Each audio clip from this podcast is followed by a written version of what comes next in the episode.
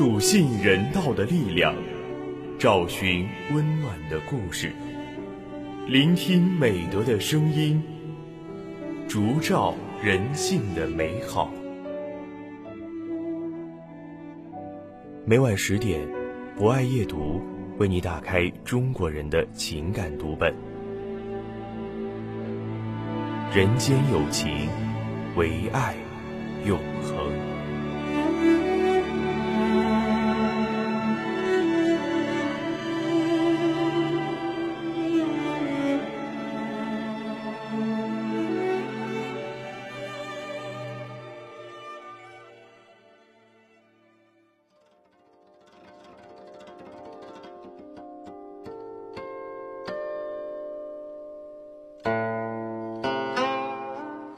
大家晚上好，欢迎收听今晚的博爱夜读，我是今天的主播木林。在今晚的节目中，我将为大家推荐由尹勇撰写的文章《莫道桑榆晚》。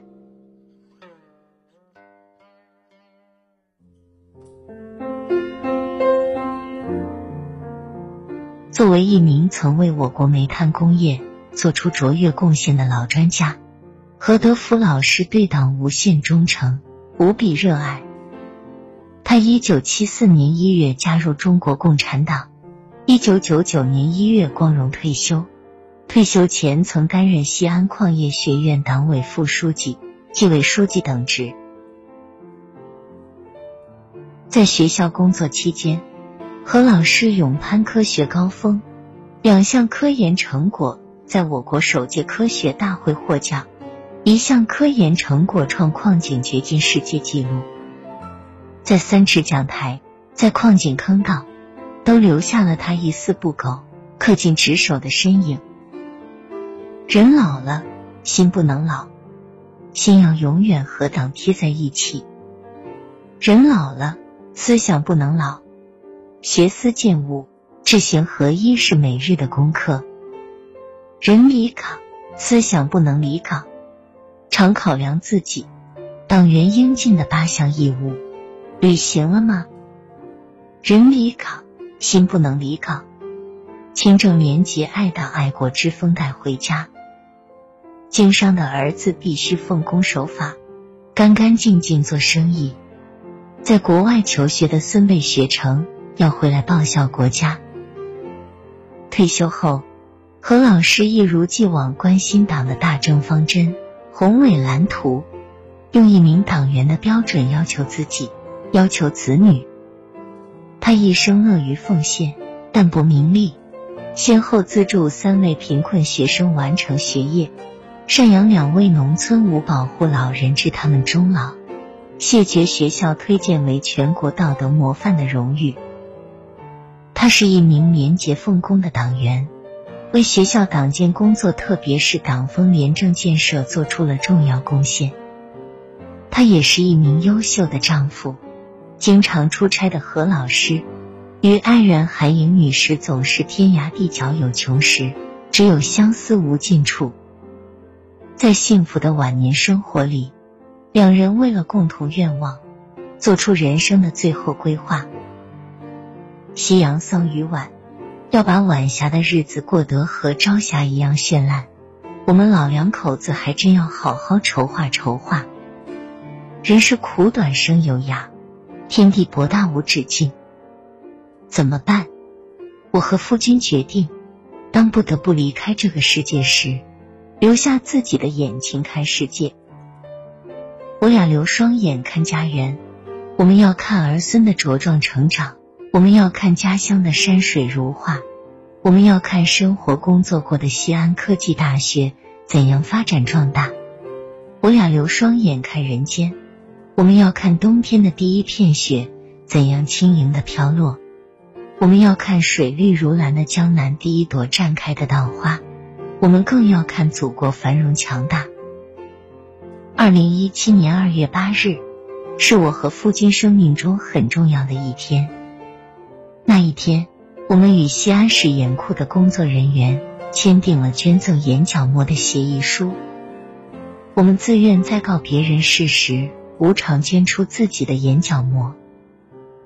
我们有一双黑眼睛，一生用它追逐光明。于是时，我们要用自己的眼角膜点亮另一个生命的双眸。我们愿化作一双不死鸟，留下双眼看世界，用无限的光明延续有限的生命，看这个世界怎样变得越来越美好。韩颖女士写下的字里行间，透着恩爱，透着无畏，透着美好。二零二一年八月六日七点三十分，何老师离世了。万分悲痛之时，韩颖女士拨通了陕西省红十字眼库的电话。十点钟，眼库技术员程广阔赶到，鲜花表达缅怀之意，问候表达慰问之情。鞠躬表达无尽哀思。十一点钟，何老师的角膜保存在严酷的恒温冰箱中，等待着光明重新降临。二零二一年八月九日，陕西省红十字眼库主任尹勇、副主任刘明来到韩颖女士家中，大家一起讲述着何老师办理角膜捐献手续时的场景。倾听着韩颖女士对何老师生前的追忆，感受着一名共产党员的光辉事迹。二零二一年八月十一日，何老师的角膜在西安市第一医院成功移植给两位角膜盲患者，他最后的心愿圆满完成了，他的眼睛将继续看着这个美好的世界，他将光明永留人间。我和我的祖国，一刻也不能分割。无论我走到哪里，都流出一首赞歌。我歌唱每一座高山，我歌唱每一条河，细细炊烟，小小村落，留下一道辙。我最亲爱的祖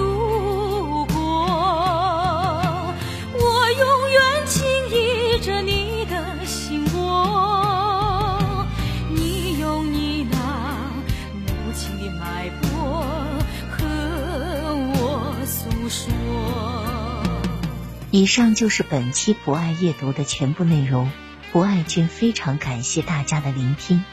博爱阅读将会持续更新，并在喜马拉雅 FM。蜻蜓 FM、荔枝 FM、懒人听书、企鹅 FM 等节目平台同步播出。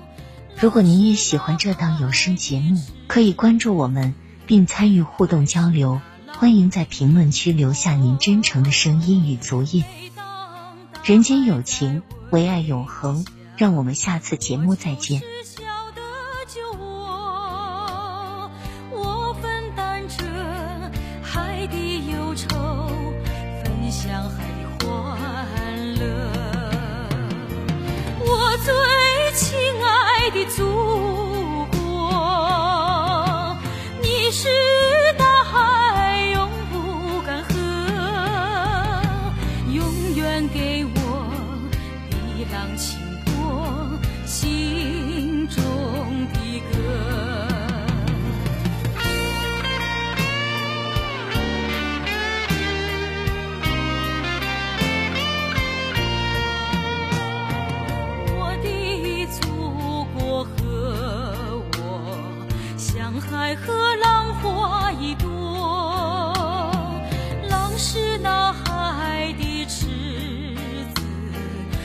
是那浪的依托。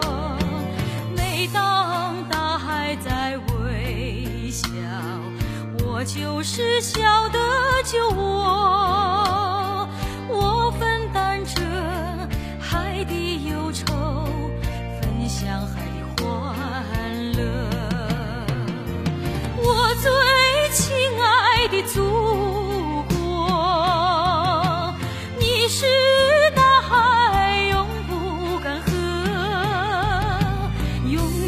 给我碧浪清波心中的歌。我最亲爱的祖国你是大海永不干涸永远给我碧浪清波心